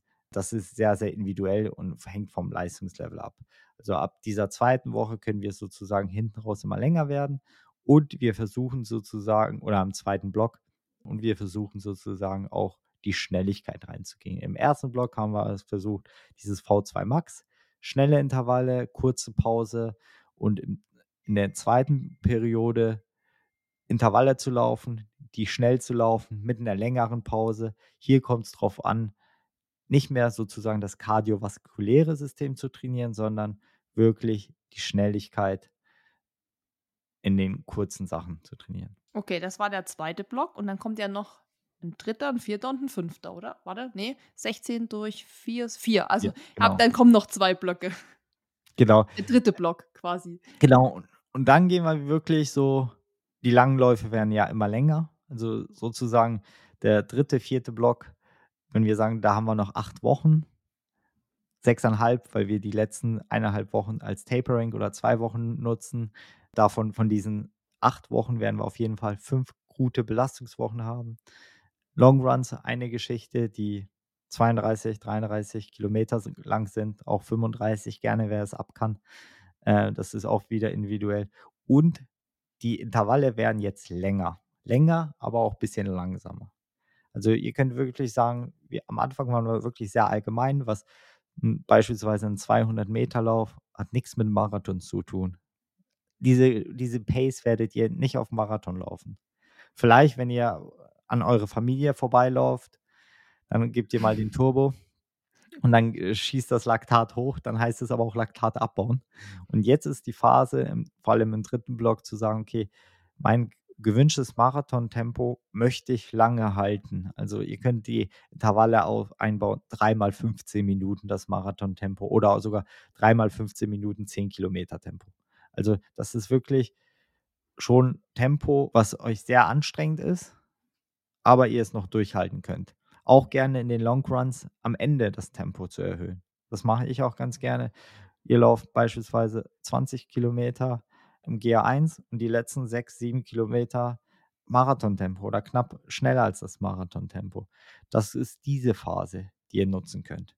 Und in der letzten Phase könnt ihr natürlich auch in Form von Intervallen nutzen, die ich auch ganz gerne mache, ist, ihr seid knapp an der Schwelle und dann geht ihr, ruht ihr euch nicht komplett aus, sondern ihr seid nochmal im Marathontempo und setzt und wieder eine Attacke. Also das könnte sowas aussehen wie eine Minute Schwellentempo, drei Minuten Marathontempo, eine Minute Schwellentempo, drei Minuten Marathontempo, ohne eine richtige Pause. Damit lernt ihr sozusagen das Laktat abzubauen bei einer hohen Belastung. Und das wäre eine Trainingseinheit, die ich dann schon in den hinteren Blöcken integriere. Genau, Also da wird es dann schon so, geht es schon in Richtung Feintuning und genau. ich, ich komme langsam zu meinem Marathontempo ran. Jetzt muss ich da schon mal einhaken mit einer Frage, die ich mir noch aufgeschrieben habe, weil das vor allem bei Leuten kommt, die vielleicht das erste Mal einen Halbmarathon oder einen Marathon überhaupt beenden wollen. Also ankommen ist alles. Das heißt, da spielt ja Zeit, Pace, Tempo erstmal überhaupt keine Rolle. Da geht es nur darum, das zu schaffen. Brauche ich dann trotzdem solche Einheiten oder reicht es, wenn ich einfach erstmal überhaupt regelmäßig laufe, die Umfänge steigere und wir könnte ich ja auch nur, ich sag mal so, Susi-like, Marathon-Challenge-like, einfach immer im unteren GA1-Bereich laufen. Was würdest du dieser Person sagen? Ich würde einen Mix draus machen. Also ich würde, es muss nicht so klass, klassisch aufgebaut sein, wie wir besprochen haben. Definitiv Grundlagebereich ist the King. Das ist, geht kein Weg vorbei. Dennoch würde ich auch ein bisschen schnellere Sachen einbauen. Es muss vielleicht nicht der 200-Meter-Sprint sein. Es reicht auch eine Minute. Hängt natürlich immer vom Leistungsniveau. Manche laufen 200 Meter in 30 Sekunden, manche brauchen davon äh, eine Minute 10. Also das ist, wichtig ist, dass man auch versucht, diese schnelle Läufe dennoch ein bisschen einzubauen, um einfach die Muskeln anzusteuern. Das schnelle Laufen ist ja nicht nur, um schnell zu laufen, auch man verbessert die Laufökonomie. Die Intervalle müssen zwar nicht so lang sein, man, wir müssen nicht mehr dreimal 15 Minuten in 10 Kilometer Tempo laufen, weil wir, wir sagen, wenn wir nur finishen wollen, wissen wir vielleicht auch nicht mal unser 10 Kilometer Tempo sondern sagen, okay, wir versuchen uns schon ein bisschen anstrengen und da ist es auch wirklich gut, wenn wir wieder zurückgehen, nach Gefühl zu arbeiten. Dass wir sagen, okay, du arbeitest jetzt mit einem Gefühl, das ist ungefähr es tut weh, aber ich kann es lange halten. Also ich arbeite gerne mit der RPE-Skala, Rate of Perceived Exertion. Es geht von 1 bis 10 und die ist unterteilt von 1 super locker, 2 bis 3 sowas wie GA1-Bereich, 4 bis 6 GA2-Bereich, 7 bis 8 äh, Schwelle, 9 V2 Max und 10 All-Out. Und dann sagt man der Person, ja, beweg dich mal zum Ende hin ein bisschen so 6. Es soll ein bisschen anstrengend sein, moderat, du kannst es laufen und damit würde ich arbeiten. Da hätte ich vielleicht noch was als Tipp und zwar das gute alte Fahrtspiel. Das finde ich ist auch was, was erfahrenen Läufern wie mir Spaß machen kann, weil Fahrtspiel, kurz zur Erklärung, da gibt es quasi keine Vorgabe, wie schnell du welche Distanz laufen sollst, sondern das kannst du ganz nach Gefühl, nach Lust und Laune selber variieren und kannst zum Beispiel sagen, okay, ich laufe mich überhaupt erstmal 10 bis 15 Minuten ein. Das sollte man sowieso machen, bevor man irgendwelche Tempoeinheiten machen, macht, dass man erstmal warm wird, dass die Muskulatur sich erwärmt und dass man nicht aus der Nassen irgendwie lossprintet. Kennt man ja so, wenn man so zum Bus sprintet. Da kriegt man nicht nur Schnappatmung, sondern da tut es auch irgendwie direkt gleich mal im Fuß irgendwie ziehen, weil man sich irgendwas angerissen hat beim Sprint, sondern man läuft sich so 10 bis 15 Minuten warm und dann sagt man, okay, jetzt bis zur nächsten Laterne renne ich mal schneller, dass ich mal ein bisschen der, dass sich der Puls erhöht. Da gibt es aber auch keine Vorgabe, Vollgas oder nicht, sondern einfach mal vom Gefühl, ich gehe mal höher, dann sage ich, nach dieser Laterne renne ich bis zum nächsten Mülleimer, den ich da vorne sehe, renne ich wieder ganz locker, um den Puls wieder runterzukriegen. Und das kann man so spielerisch integrieren in seinen Lauf. Das ist dann sozusagen auch ein bisschen abwechslungsreich, weil es nicht immer das Gleiche ist. Man macht viel nach Gefühl. Das heißt, wenn man jetzt das Gefühl hat, okay, nochmal schnell laufen ist heute einfach nicht drin, dann lässt man es halt. Man kann sich auch so Passanten suchen, wo man sagt, ich renne jetzt so schnell, so lang, so schnell, bis ich den Typ da vor mir überholt habe oder so. Das finde ich zum Beispiel so als Tipp für alle, die vielleicht auch an sowas rangeführt werden müssen, so Intervalle zu laufen, weil es kann auch nicht jeder tatsächlich von Natur aus einfach schnell laufen. Viele haben ja auch so eine Hemmschwelle oder im Kopf so eine Blockade, dass sie sagen, okay, ich soll jetzt Beispiel 10 mal 200 Meter rennen in einem recht hohen Tempo für mich, was ich ja sonst nie mache. Da ist natürlich auch oft die Angst, okay, ich will nicht überpacen, ich, ich habe vielleicht auch Angst davor, wie es mir da geht, ich kann nicht so an meine Grenze gehen. Das gibt es ja auch, also da kenne ich auch Leute, die das einfach vom Kopf her nicht so können. Und da finde ich das Fahrtenspiel nach wie vor immer eine gute Sache, um mal so ein Gefühl dafür zu bekommen, wie es ist, wenn ich jetzt eben zur Mülltonne sprinte. Auf jeden Fall. Und du hast auch einen wichtigen Punkt, Punkt genannt. Uns soll das Training ja auch Spaß machen. Und wenn ihr auch sagt, okay, oh, ich will heute 10 mal 200 Meter laufen, aber ich bin nicht der Fan von Meter, 200 Meter, wandelt es einfach in der Zeit um. Ich laufe 10 mal 45 Sekunden, 10 mal eine Minute, 4 mal 4 Minuten. Ob das dann in 4 Minuten 800 Meter sind, 600 Meter, sei, sei dahingeschrieben. Aber guckt, was ihr euch belasten wollt und ob ihr das jetzt in Meter macht oder auf einer Streckenbasis, wie sagt Susi, bis zum nächsten Ort, weil ich weiß, okay, von, von dem Schild bis zum nächsten Ortsschild sind es 800 Meter, zwei Kilometer. So könnt ihr natürlich auch euer Training erstmal aufbauen. Grundsätzlich, wenn ihr nur finishen wollt, ist es wichtig, gesund zu bleiben, Kontinu Kontinuität reinzubringen ins Training, also viel laufen. Das heißt, viel laufen in Anführungszeichen, nicht jeden Tag, sondern mit Vernunft und Verstand. Aber wichtig ist, nicht krank werden, nicht verletzt werden und dann werdet ihr auch automatisch immer besser. Genau, und da auf jeden Fall natürlich auch Ruhetage einplanen. Also mich jetzt nicht als Beispiel nehmen mit meinem, meiner Marathon-Challenge, sondern wirklich B- und Entlastung ist ja sowieso das Wichtigste man wird ja nicht besser in der Zeit, wo man läuft, also da, wo wir zur, zum Ortsschild sprinten, sondern wir werden dann besser, wenn wir Pause machen und regenerieren, weil dann passt, uns unser, passt sich unser Körper an. Also das war auch das Wissen, was mir damals gefehlt hat, als ich diesen Marathonplan bekommen habe, weil ich dachte, ich muss ja viel machen, um 42 Kilometer zu laufen, weil die Angst, einfach die Distanz nicht zu schaffen, so groß war weil mir das Wissen gefehlt hat, hey, du brauchst auch mal eine Pause und hey, du musst keine 38 Kilometer im Rennen, äh, im Training rennen. Das wusste ich halt nicht. Und da kann ich, glaube ich, auch noch mal an dieser Stelle an die Podcast-Folge mit Sonja und uns beiden hinweisen, wo es um Trainingsmythen ging, weil da haben wir ja auch viele Themen angesprochen oder auch die Folge mit Philipp Flieger, wo wir über Marathonmythen sprechen. Also muss ich denn überhaupt im Training mal 35 Kilometer gelaufen sein?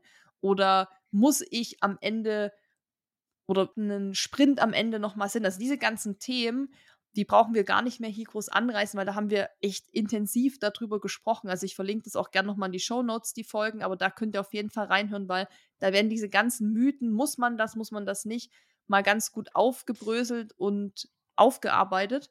Und wir waren jetzt beim Thema Intervalle, Fahrtspiel, brauche ich das für meinen ersten Wettkampf, wo es darum geht, erstmal anzukommen. Du sagst, es macht auf jeden Fall Sinn. Grundlage ist natürlich das A und O, aber es macht eben nicht nur Sinn, um schneller zu werden, sondern auch um Muskeln zu aktivieren, um den Laufstil zu verbessern.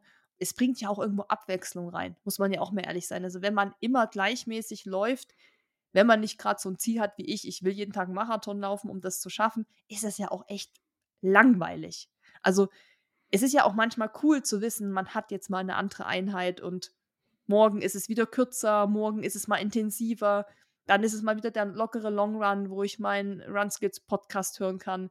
Also das macht ja auch Spaß und motiviert dann auch wiederum mehr. Genau, oder man hat einen stressigen Tag und man möchte einfach seine Energie freien Lauf lassen, dann gehe ich nicht in eine Grundlage. Aber dafür ist ein Plan da, um zu sagen, okay, was steht heute an? Wo, wo muss ich auspowern oder nicht? Genau, und dann sind wir ja in unserer Trainingsplanung jetzt schon so weit, dass wir unsere vier Blöcke gemacht haben. Und dann kommt ja das Tapering. Da haben wir schon gesagt, da wird vor allem die Intensität runtergeschraubt.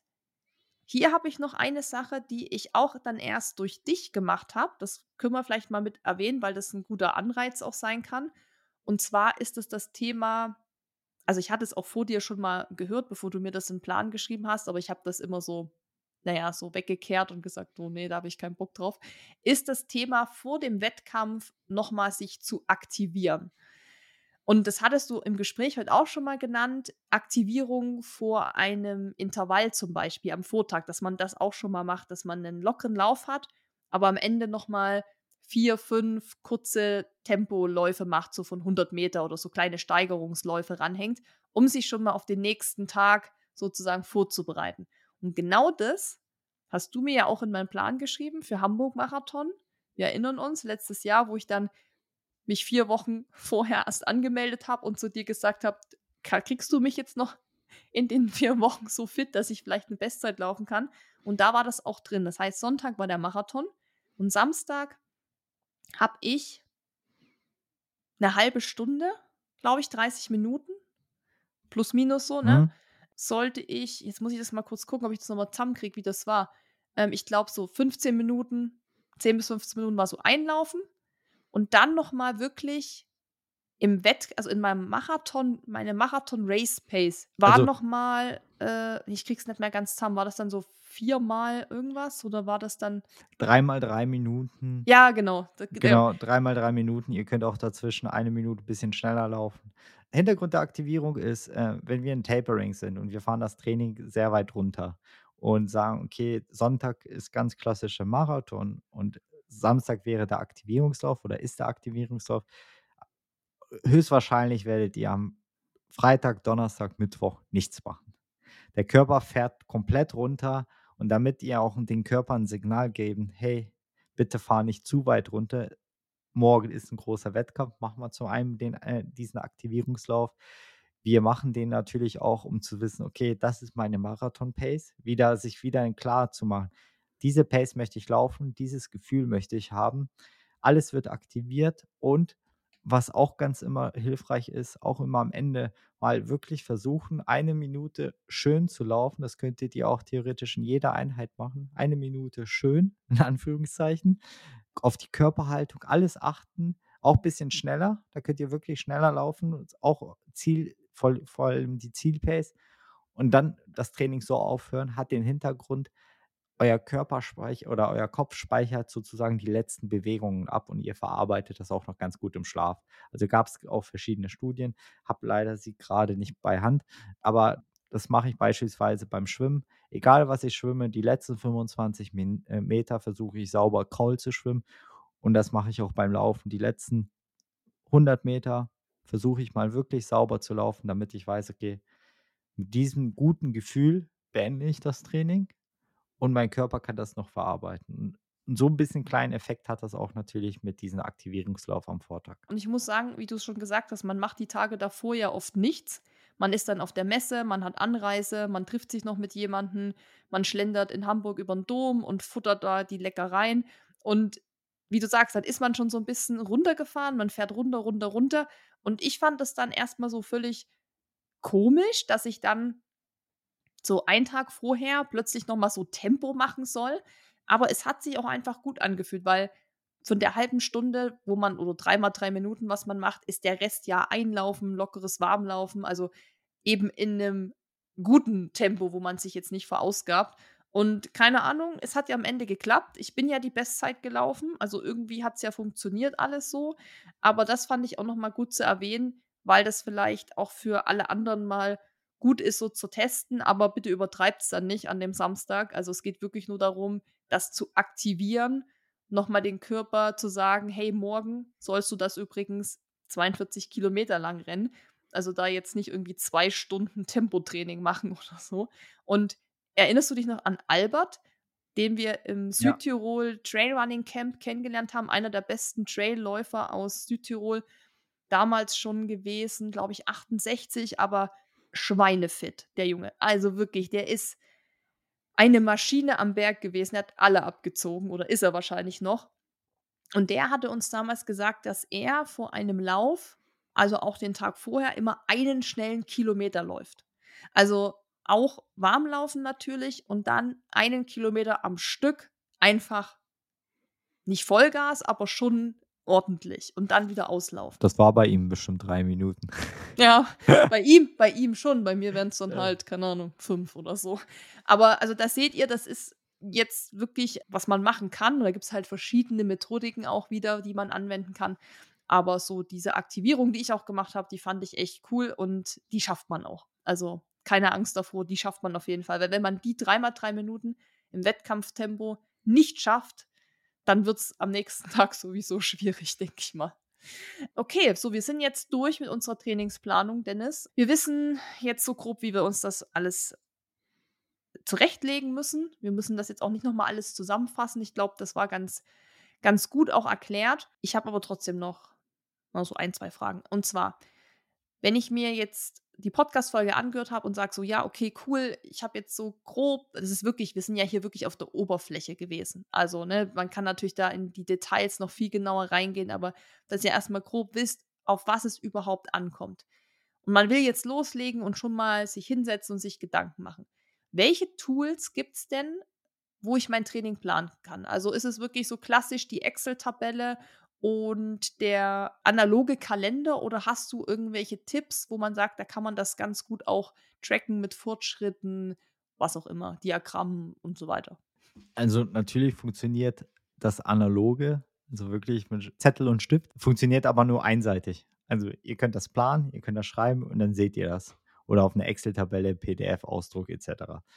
Schöner ist es natürlich, wenn ihr auch ein Feedback habt. Also Feedback meine ich damit, Ihr habt eine Laufuhr, ihr verbindet die Laufuhr mit einem Kalender und dann seht ihr, was ihr gelaufen seid. Nicht nur Kilometeranzahl, sondern auch Herzfrequenz etc. Also dazu gibt es gute Apps. Eine große App kennt ihr natürlich, äh, Strava, keine Werbung hier, wirklich. Das ist alles, was ich nenne, ist keine Werbung. Finde ich, ist okay, kann man nutzen. Man kann auch bei den jeglichen Uhrenherstellern nutzen, also Garmin Connect.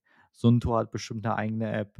Polar auch Koro, Koros, Koros heißen die Uhr? Ko Koros? Koros, genau. Ich glaube, Koros heißt Genau, die ja. haben bestimmt auch alles, was man damit auch tracken kann, Kalenderfunktion. Ich nutze immer Trainingspeaks. Also das ist meine Favorite Apps, weil man kann ganz gute Dashboards zusammenstellen. Man kann auch als Trainer sehr, sehr tief ins Detail gucken.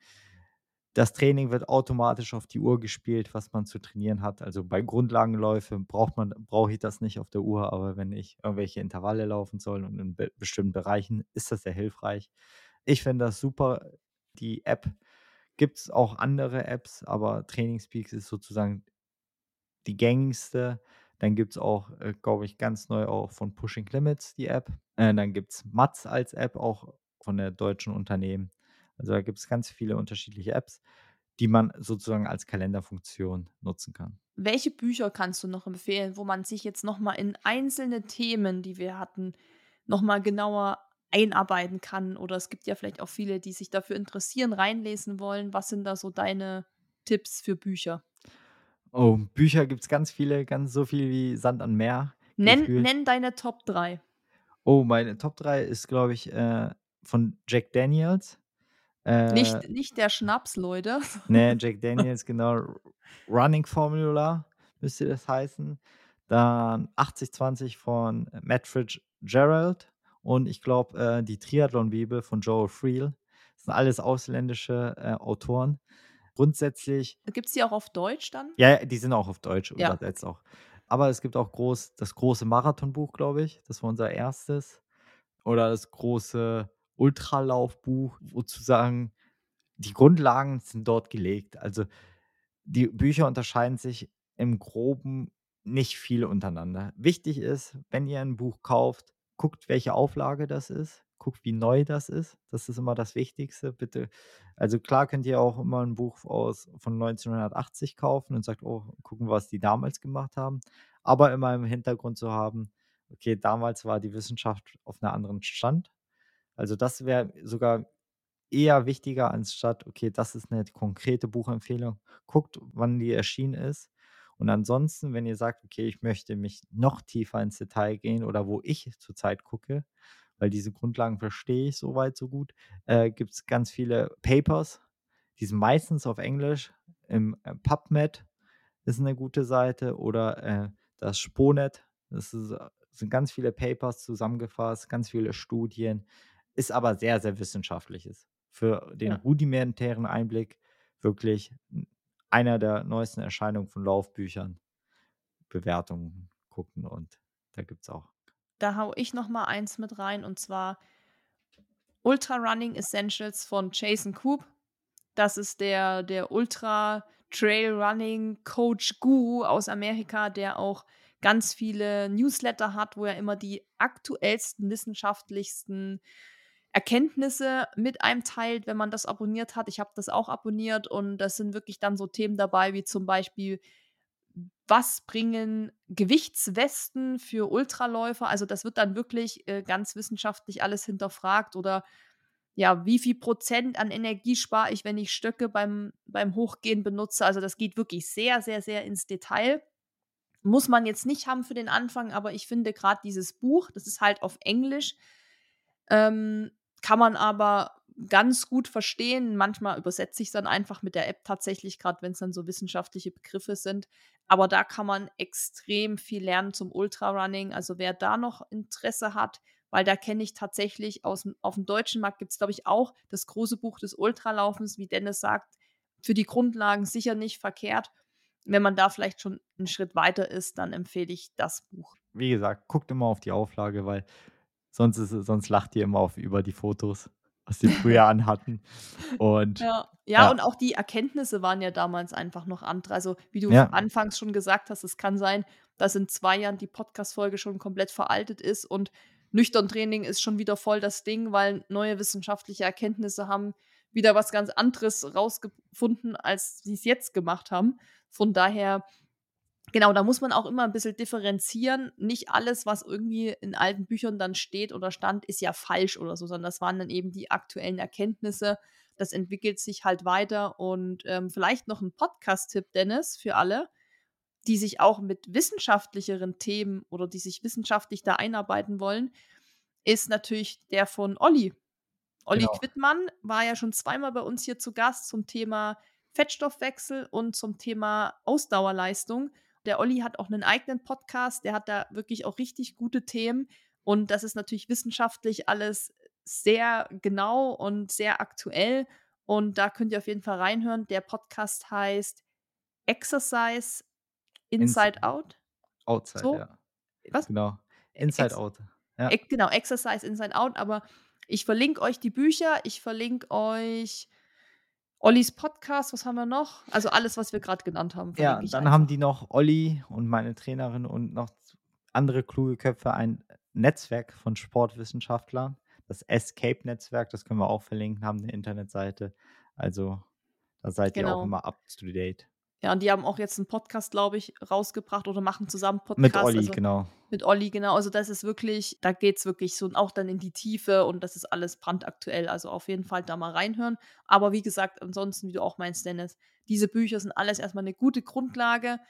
So wie unsere Podcast-Folge heute, glaube ich. Das ist auch eine gute Grundlage, um erstmal so einen Überblick zu bekommen. Natürlich kann man das alles noch ins Detail genauer erklären. Ihr könnt ja gerne mal auch Feedback schreiben, beziehungsweise in die Kommentare bei Spotify oder wo auch immer, Direct Message, Instagram, was auch immer, zu welchen dieser Themen ihr euch vielleicht dann noch eine spezifischere Podcast-Folge wünscht. Also, wie gesagt, wir haben zum Thema, was beeinflusst unsere Ausdauerleistung mit Olli eine ganz ausführliche Folge. Dann zum Thema Fettstoffwechsel. Also, wir haben ja schon sehr, sehr, sehr viele Folgen, aber wenn ihr sagt, hey, es wäre cool, wenn ihr nochmal eine Podcast-Folge macht, nur zum Thema Herzfrequenz und Pace-Training oder nur zum Thema VO2 Max, Intervalle, was auch immer, lasst uns gerne die Nachricht da. Dann können wir darüber auch nochmal sprechen.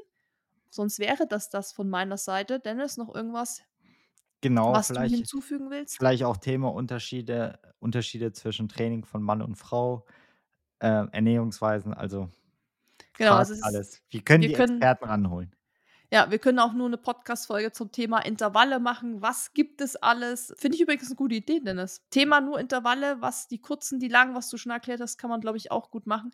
Also ihr seht schon, da kann man noch mal ins Detail gehen. Lasst uns uns gern da, wo ihr noch gern mehr wissen wollt. Ansonsten hoffe ich, hat euch die Folge gefallen und ihr habt erstmal einen groben Überblick bekommen. Das ist jetzt wirklich die absoluten Basics gewesen. Dennis, vielen Dank, dass du deine Trainer-Expertise mit uns geteilt hast. Wenn du nichts mehr hast, würde ich sagen, wir hauen uns jetzt gemeinsam aufs Sofa mit Flocky und genießen noch die letzten Stunden vom Abend. Machen wir. Cool. Alles klar, hau rein. Hau rein, bis dann, bis gleich. Ciao. Ciao. Bis gleich. Wenn dir dieser Podcast gefallen hat, hinterlass uns eine Bewertung und abonniere diesen Kanal, damit du auch in Zukunft keine Folge mehr verpasst. Für noch mehr Motivation und Trainingstipps folge uns auf Instagram unter dem Namen RunSkills sowie auf Facebook und Pinterest oder besuche unsere Website www.runskills.de.